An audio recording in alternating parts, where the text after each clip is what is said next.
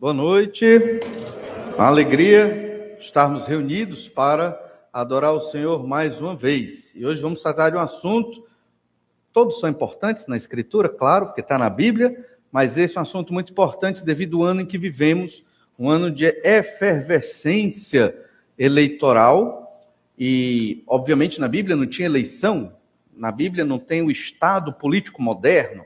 Então, as categorias que nós lemos na Escritura sobre política e autoridade são diferentes das categorias de um mundo em que vivemos hoje. No entanto, os princípios, o fundamento é o mesmo. E nós queremos observar hoje exatamente essa ideia em Romanos, capítulo 13, do verso 1 ao 7. Nós queremos hoje entender que a vontade de Deus é que nós obedeçamos às autoridades. É estranho porque essa questão de política, pensando em autoridades aqui, política, mexe muito com as pessoas. Então, vivi muitos anos no interior do estado, famílias se dividiam na época de eleição, porque as famílias, uma banda ia para um partido, outra banda para outro partido. Igrejas eram divididas por conta desse período da política. Então, nós temos que ter a nossa mente muito bem alinhada e ajustada com a palavra de Deus para não cometermos este grande erro. Essa semana, nós vimos aí, não vou dizer o que está certo ou está errado, mas pastores sendo acusados é, de problemas de corrupção. Então, como é que você acha que a população brasileira enxerga isso? Todos os pastores são assim. Quem que sai perdendo nessa história? Proclamação do Evangelho de Deus. Entende? E aí um princípio claro que nós vamos observar, se você vê um pastor se candidatando, não vote nele. Não vote nele. Porque ele não deveria usar a sua imagem como pastor para ganhar votos. Isso é um princípio básico. Deixa de ser pastor. Não usa o nome, não usa o título, não carrega a igreja, nem a sua denominação vá ser um político, se quer ser político partidário, dentro dessa perspectiva. Carregou o nome da denominação, já, ao meu ver, claro que isso não está muito explícito na Bíblia, mas isso é prejudicial. Então, vimos claramente que nem todo pastor significa, porque tem o nome de pastor, eu vou votar nele. Não. Não necessariamente, não é verdade? Mas isso são algumas reflexões que nós vamos fazer hoje, pensando que a vontade de Deus é que obedeçamos as autoridades, independente de quem são estas autoridades. Nós temos estudado a Epístola aos Romanos, essa segunda parte da Epístola, ela trata exatamente da parte prática. Três é, grandes temas nós vimos no verso 1 e 2 de Romanos, capítulo 12. Romanos 12, verso 1 e 2, nós vimos que nós, crentes em Jesus, temos que ser um sacrifício vivo a Deus. Então você tem que se apresentar como sacrifício vivo ao Senhor nosso Deus. Também vimos que nós temos que ter uma mente transformada pela palavra de Deus. E vimos mais ainda que nós devemos ser inconformados com o pecado desse mundo. Sacrifício, uma mente transformada, inconformados com o pecado desse mundo. Só assim experimentaremos o quê? Boa, agradável e perfeita vontade de Deus. E essa vontade de Deus se expressa nos nossos dons que usamos para a edificação da igreja. Essa vontade de Deus se expressa no amor para com o irmão e no amor para com o inimigo. Nós observamos domingo passado sobre amar o inimigo. E é interessante que depois do verso 7, nós estamos aqui em Romanos 13, vamos observar do verso 1 ao 7, mas no verso 8, nós lemos assim, Romanos 13, 8. A ninguém fiqueis devendo coisa alguma, exceto o amor com que vos ameis uns aos outros. Interessante. O nosso texto sobre obedecer às autoridades está exatamente no meio do amor. Por quê? Porque quando você pensa em obedecer às autoridades aqui, no contexto em que eles estavam vivendo, os crentes de Roma, significa obedecer, significa obedecer à autoridade de alguém que é seu inimigo.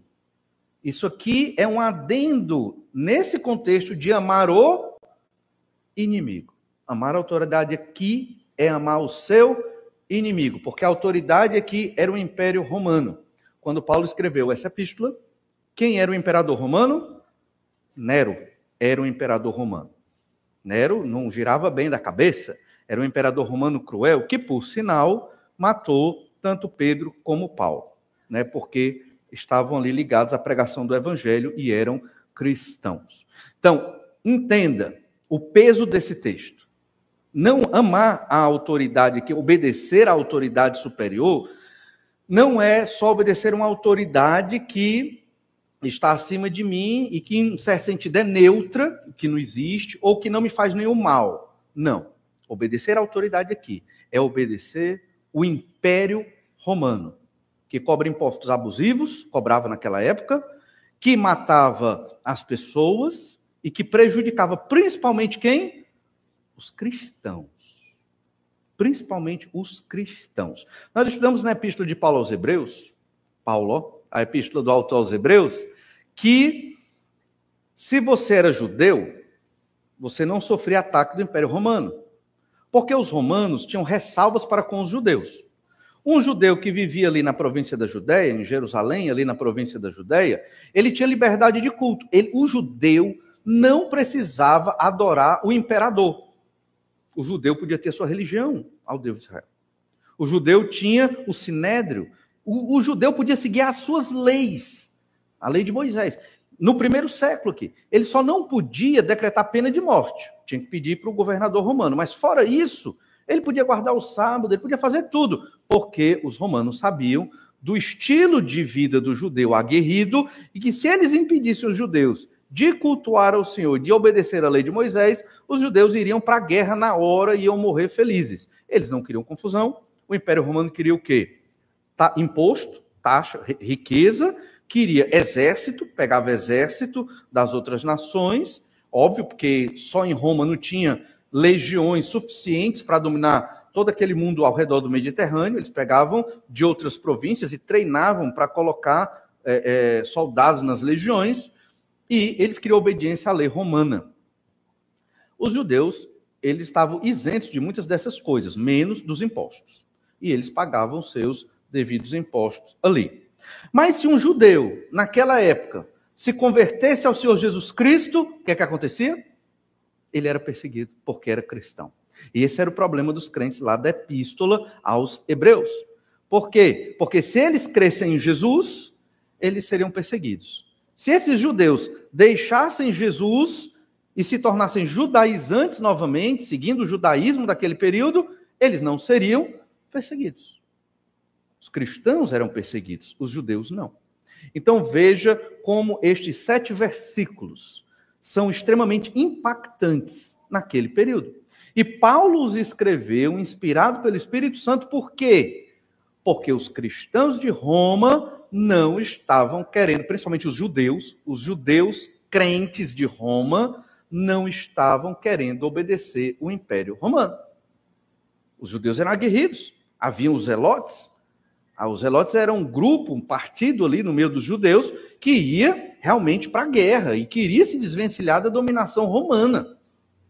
Então, Paulo escreve esse texto para que, principalmente, os judeus convertidos se dobrassem à autoridade do Império Romano. Veja como é importante esse texto. Não vivemos debaixo da autoridade de um império vivemos numa democracia. O contexto é bem diferente. Acho que para eles esse texto teve muito mais peso do que tem para nós hoje. E por muito menos, nós não queremos obedecer e respeitar as autoridades. Então, entendamos que esse texto aqui, que está dentro do contexto de amor, amar o inimigo, é um texto que reflete o quê? A boa, perfeita e agradável vontade de Deus. Não importa quem vai ser eleito esse ano. Para nós crentes, não interessa. Mas por que não interessa? Ah, mas se for um presidente mais pró os evangélicos é melhor. Ah, mas se for um presidente mais pró outro sistema vai ser mais interessante. Não interessa. Por que não interessa?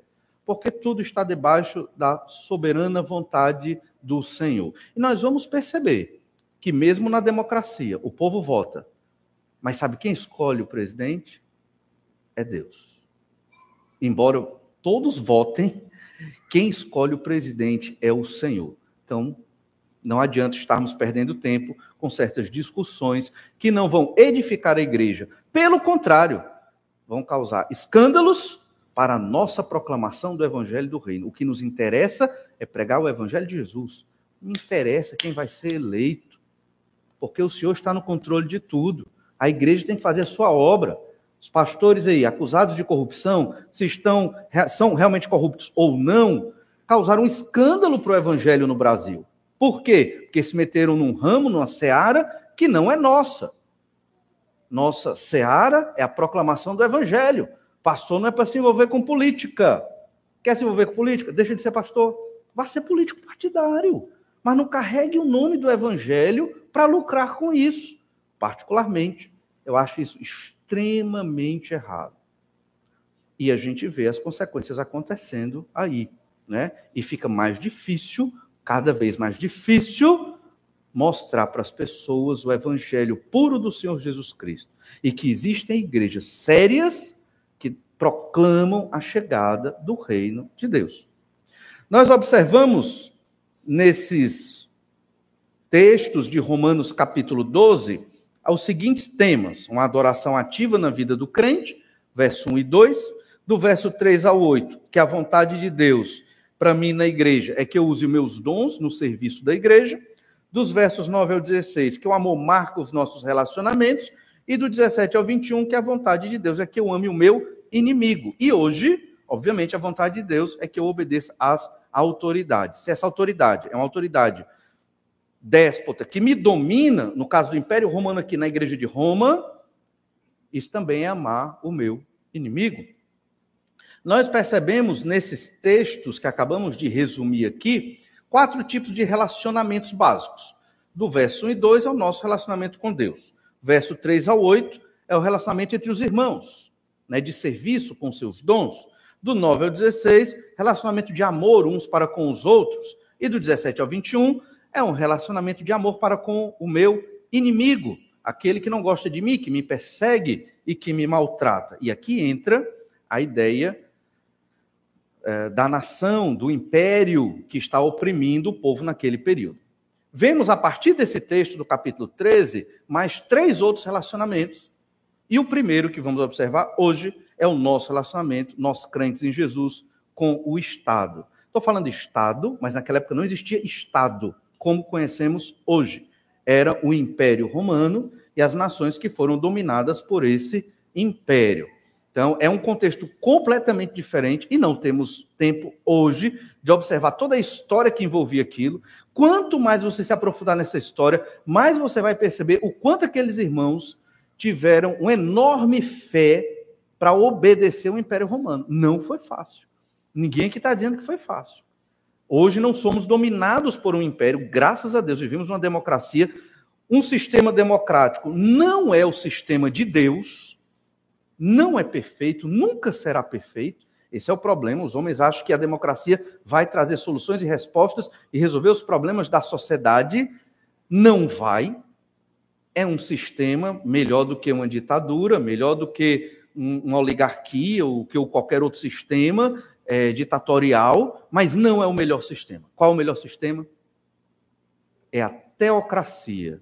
É Deus na terra governando toda a humanidade, que é o sistema que nós defendemos e que um dia vai acontecer. Enquanto Jesus não volta, nós vamos nos virando com o que temos, mas entendendo, não vamos ter respostas e soluções, nem aqui no Brasil, nem em outros países ditos desenvolvidos. Né? E todo país vai ter seu problema e vai ter sua dificuldade. Não nos iludamos.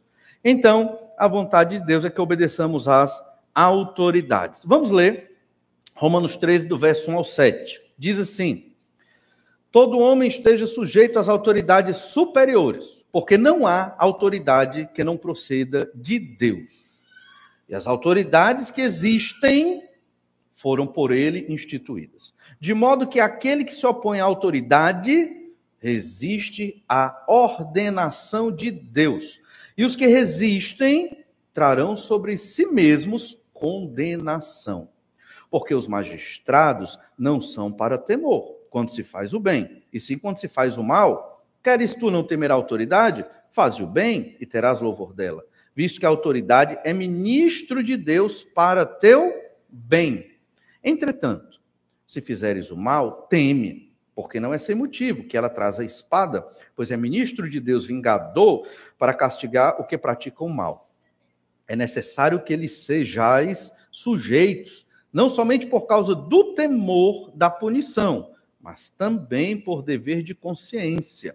Por esse motivo, também pagais tributos, porque são ministros de Deus, atendendo constantemente a este serviço. Pagai a todos o que lhes é devido. A quem tributo, tributo. A quem imposto, imposto. A quem respeito, respeito. A quem honra, honra. Se isso para nós vivermos hoje é complicado, você imagine naquela época. Mas essa é a boa, agradável e perfeita vontade de Deus. Lembre-se, o justo vive pela fé. Leia esse texto, reflita nele, como vamos fazer hoje, e viva pela fé confiando no Senhor. Já observamos que esse período em que a epístola foi escrita foi o período de Nero. Nero estava nativo, um imperador terrível e cruel. E, obviamente, ele perseguia os cristãos, como todos nós sabemos aqui. Então, não era fácil escrever isso, não era popular escrever isso. Mas Paulo escreveu porque entendeu, provavelmente, que aqueles irmãos não estavam obedecendo às autoridades. Não era qualquer autoridade. Era o Império Romano que oprimia e perseguia os cristãos. Nero Cláudios Germânicos, ele governou de 54 a 68 depois de Cristo. Em 64 depois de Cristo, foi provavelmente quando Paulo escreveu a segunda epístola a Timóteo, logo depois ele morreu. Ele recebeu do Senado os poderes imperiais aos 17 anos de idade. Iniciou a perseguição aos cristãos de Roma sobre o pretexto de haver incendiado a cidade. Nós sabemos que foi ele mesmo, na sua loucura, que provocou tal incêndio. Os apóstolos Paulo e Pedro foram martirizados ali por volta do ano 64 depois de Cristo, talvez um pouquinho depois. Então, perseguição cristã ali contra os cristãos, melhor dizendo, foi enorme por conta é, é, dos ah, impostos abusivos, muitos dos cristãos, principalmente judeus, eles se revoltavam contra Roma e havia uma grande perseguição ali. Certos momentos, a igreja naquele período não podia ficar à vista né, do Império Romano, era a capital do mundo, era Roma. Eles iam para onde? As catacumbas romanas. Eram cinco andares no subsolo.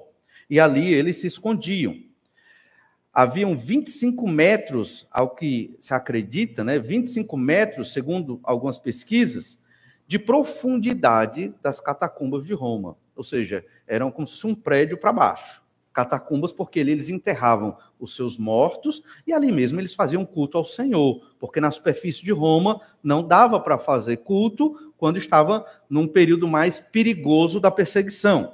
Há uma catacumba, uma, a, a ser destacada de Santa Sabina. Ela possuía as seguintes dimensões: 16.475 metros quadrados de superfície, só esta catacumba.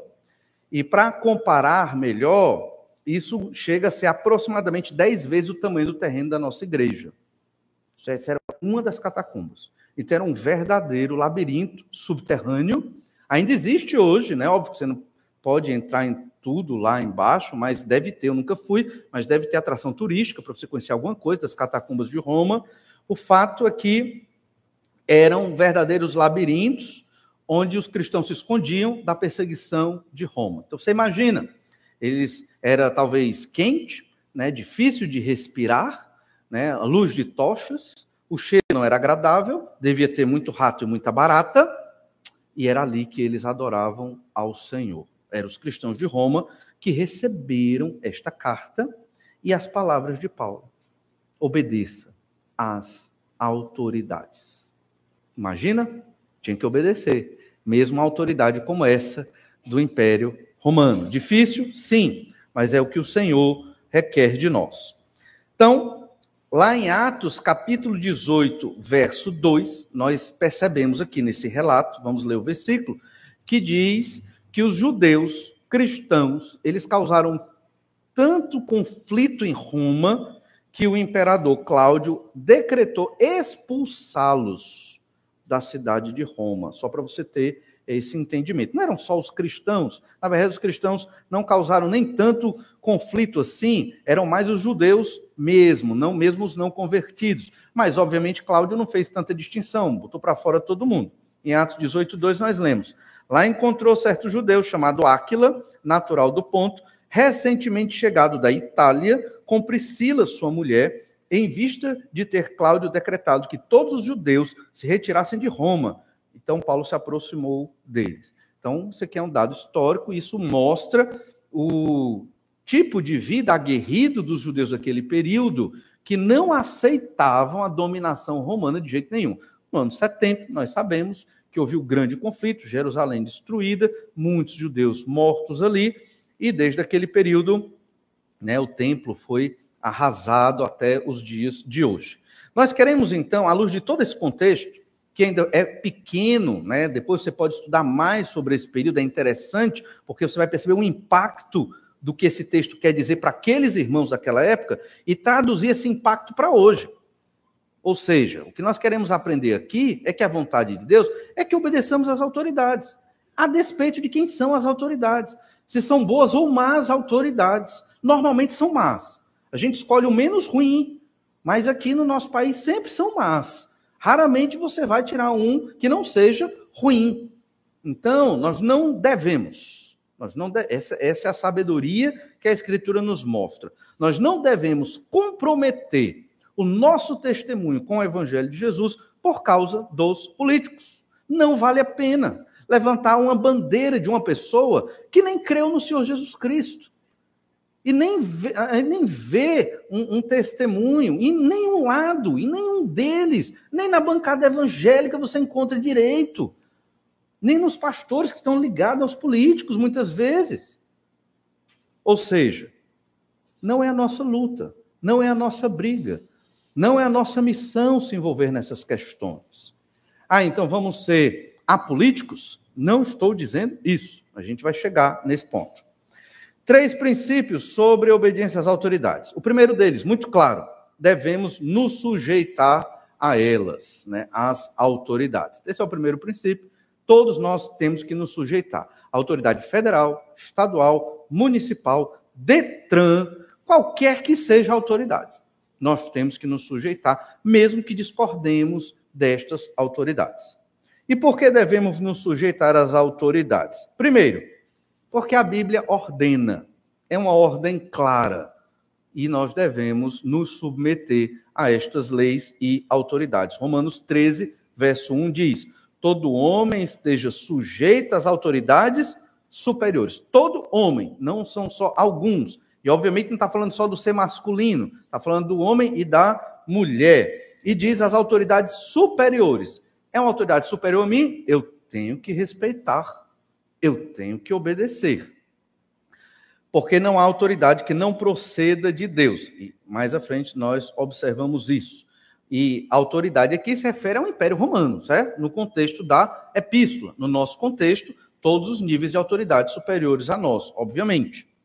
Superiores aqui é uma autoridade que tem poder sobre nós. Tem poder sobre mim, eu tenho que obedecer, certo? Discordando ou concordando, eu tenho que obedecer. Esteja sujeito. Estar sujeito quer dizer o quê? Se subjugue.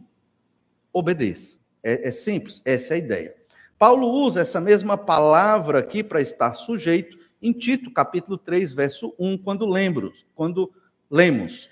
Lembra-lhes que se sujeitem aos que governam, às autoridades, sejam obedientes, estejam prontos para toda boa obra. Paulo instruindo Tito, um pastor, para instruir as igrejas de Creta e os pastores que iriam assumir as igrejas de Creta, que deveriam se subordinar aos governantes. Então, isso não foi só algo da epístola aos Hebreus. Isso é algo realmente do princípio da Escritura. Mas tem mais, o verso 2 diz: Tito 3,2: Não difamem a ninguém, nem sejam altercadores, mas cordatos, dando provas de toda cortesia para com todos os homens. Não difamem a ninguém. Os zelotes, naquele período, eles iam diretamente contra o Império Romano. Eles eram os que enfrentavam o império, iam para a briga, iam para a batalha, difamavam mesmo, falavam impropérios, palavras horríveis contra o império. E o império merecia, talvez até mais, mas não importa. Para nós que somos crentes, não vamos participar destas questões.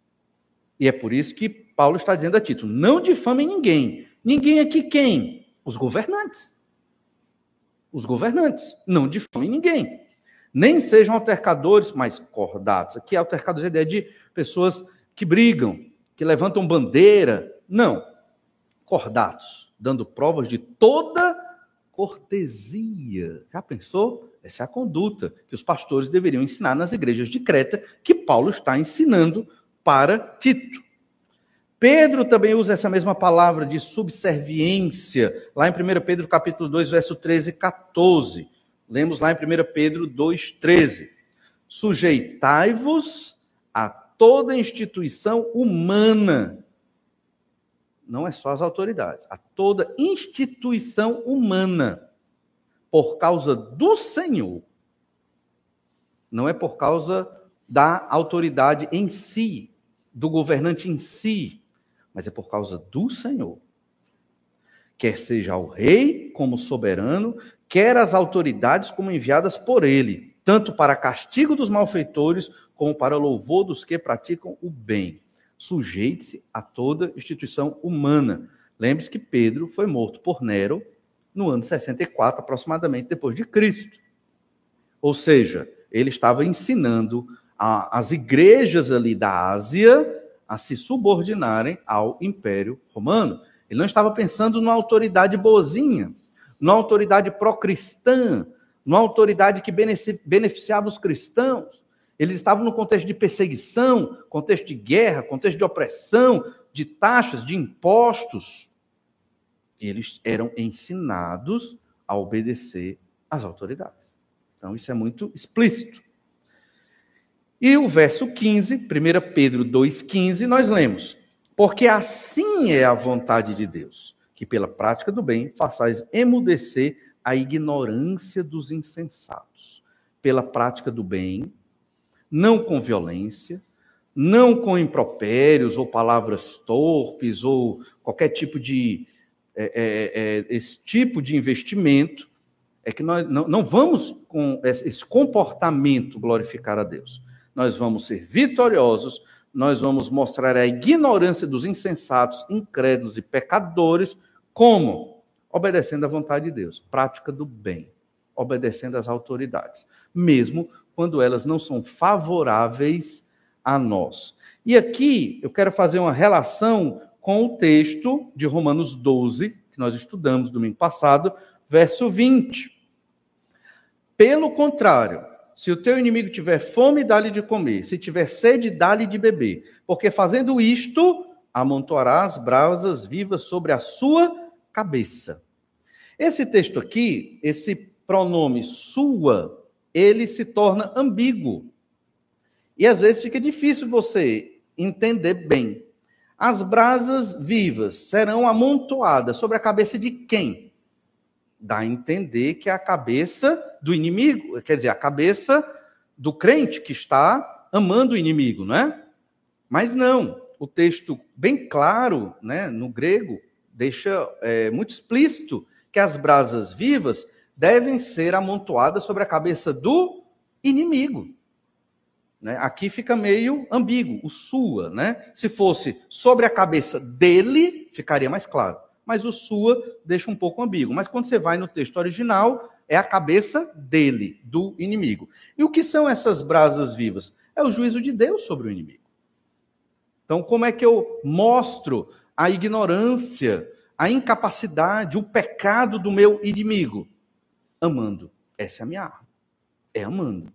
No caso das autoridades, é respeitando, é obedecendo naquilo que devo obedecer. E então, esse texto de Pedro concorda exatamente com o que Paulo falou aqui em Romanos 12, verso 20. Porque assim a vontade de Deus, que pela prática do bem façais emudecer a ignorância dos insensatos. De modo que os nossos inimigos, eles vão ou ter vergonha do mal que estão fazendo, ou vão retroceder e vão pensar: por que, que eu maltrato esta pessoa e ela só retorna em coisas boas para mim? Por que, que eu esculhambo, prejudico, faço de tudo para esse cristão sofrer e ainda assim ele só devolve em coisas boas?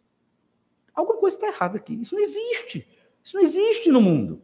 E é isso que o Senhor usa para transformar a vida das pessoas. Essa é a nossa pregação em vida. É amar aqueles que nos maltratam. Hoje o nosso texto é sobre as autoridades, falando aqui do Império Romano, aplicando para o nosso contexto político esse ano de eleição.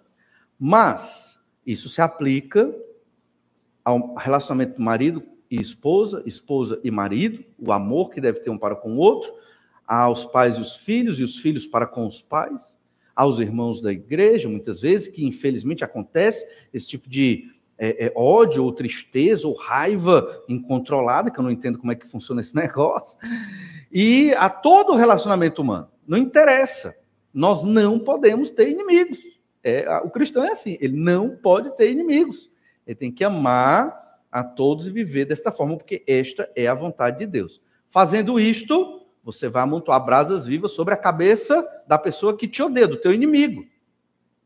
E que são essas brasas vivas? Certamente, o juízo de Deus sobre aquela pessoa, para que ela se envergonhe do seu pecado, se arrependa e busque ao Senhor. Esta é a estratégia. Cantamos hoje, neste belo hino, que Jesus também obedeceu às autoridades romanas. Ele pagou o imposto Lá em Mateus 22, 16 a 22, nós observamos isso. O tributo a César. Jesus pagou. Isso para os judeus, eles não queriam pagar esse imposto. Era um absurdo. Mas Jesus paga o imposto. Jesus obedece à autoridade. Jesus nem titubeia, nem pensa, nem vai contra. Ele paga o imposto. Por quê? Porque para Jesus, esse não é, essa não é a questão. Essa não é a briga. Entende? Esse não é o problema. O que é que Jesus queria? Levar a salvação aos perdidos. Jesus disse, Lucas 15, eu vim buscar o que está perdido. Aí vem a parábola da moeda perdida, ou no caso a dracma, a ovelha perdida e o filho perdido, que é o filho pródigo. Jesus veio buscar o perdido. Nós, discípulos de Jesus, estamos aqui para continuar o ministério de Jesus. É o corpo de Cristo. Cristo é o cabeça, nós somos o corpo, os membros de Cristo na terra. E o que é que nós devemos fazer? Buscar o que está perdido. Essa é a nossa missão. Principalmente hoje, que o dia é tão corrido e tão atarefado, tem tempo para fazer quase nada, não é verdade? A gente luta para ler a Bíblia, para ter um tempo de oração, né? E para podermos pregar o Evangelho e fazer discípulos para Jesus. Eu vou perder meu tempo nessas questões políticas da atualidade. É bom se informar e tudo, a gente vai entender isso. Não quero que nós sejamos né, acéfalos ou pessoas sem opinião ou posição. Não é isso que eu estou dizendo. Mas essas questões não podem tomar a frente da nossa vida. Nem pode ser o que ocupa o nosso tempo, o nosso espaço. Nós devemos estar planejando estratégias de proclamar o evangelho do Senhor. É interessante reportagem essa semana que falou de uma igreja em São José dos Campos, estava lá recebendo os ucranianos. Né? E os líderes da igreja disseram: Nós temos casas para eles aqui. Casas. Eles vão morar em casas. Não são excelentes, mas são casas boas. Temos emprego para eles aqui. Olha o que a igreja fez. Que coisa maravilhosa. Não é verdade? É isso que a igreja tem que fazer. Entende? Estou dizendo que toda igreja tem que fazer isso, mas que testemunho. E foi televisionado. Que, que divulgação maravilhosa de amor. É ou não é? Na prática, é, é, é, nisso que a igreja tem que estar envolvida. E, obviamente, se não são crentes, aqueles ucranianos, levar o evangelho para eles também. Perceba então que Jesus, ele também pagou o tributo das duas dracmas para o sustento do templo. Esse tributo das duas dracmas ia para quem? Sumo sacerdote. Eles enriqueciam ilicitamente ali, certo? Mateus 17, 24 a 27 falava disso. Jesus pagou o imposto das duas dracmas pregou contra o pecado dos, dos sacerdotes, principalmente do sumo sacerdote, mas pagou o imposto. Aqui, está pago. Obedeceu à autoridade. E veja que Deus coloca as autoridades nos seus devidos lugares. Romanos 13, verso 1. Todo homem esteja sujeito às autoridades superiores, porque não há autoridade que não proceda de Deus. Para mim, isso é muito conclusivo. Não há autoridade que não proceda de Deus. O suposto presidente da China, foi Deus que colocou lá? O da Coreia do Norte, foi Deus que colocou lá? Os ditadores que imperam em várias nações do mundo hoje, foi Deus que colocou lá? Foi ou não foi? Pronto. Deus sabe o que ele está fazendo, obviamente. Muitas vezes Deus levanta um governante para punir aquele povo que está vivendo em pecado e não quer saber da palavra do Senhor. Porque não é só a ideia de evangélico que domina. Aqui na nossa sociedade brasileira, sim. Mas a palavra do Senhor não se restringe só a esses evangélicos do Brasil. A salvação em Cristo é para todas as nações da terra. E aquela nação que não adora o Senhor, não tem a glória de Deus no meio deles, o Senhor vai julgar, porque não querem glorificar o nome de Deus. Olha a importância do missionário. Quando você envia um missionário para um desses povos, Ali está sendo semeado o evangelho para que alguns se convertam, para que Deus tenha misericórdia daquele povo, porque vai ter um núcleo ali de convertidos, de filhos de Deus, glorificando ao Senhor. E pode ser que Deus tenha misericórdia e não destrua aquela nação. Nações que estão sendo destruídas, juízo de Deus. Não tem dúvida. O Senhor é soberano sobre tudo. É ou não é? Então nós temos que ter esse entendimento. Quem coloca autoridade é Deus, porque não há autoridade que não proceda de Deus. E as autoridades que existem foram por ele instituídas. Paulo está falando de quem? De Nero, que persegue e mata os cristãos. Entende? Então, é isso que nós temos que compreender. Foi Deus porque ele quis. Não sabemos nem explicar exatamente o porquê que Nero fosse o imperador cruel que foi naquele período e perseguisse a sua igreja. Óbvio que o Senhor tem um projeto para que o nome dele seja glorificado. Não compete a nós saber todas as coisas. Compete a nós obedecer à vontade do Senhor e adorá-lo para a honra e glória do nome dele.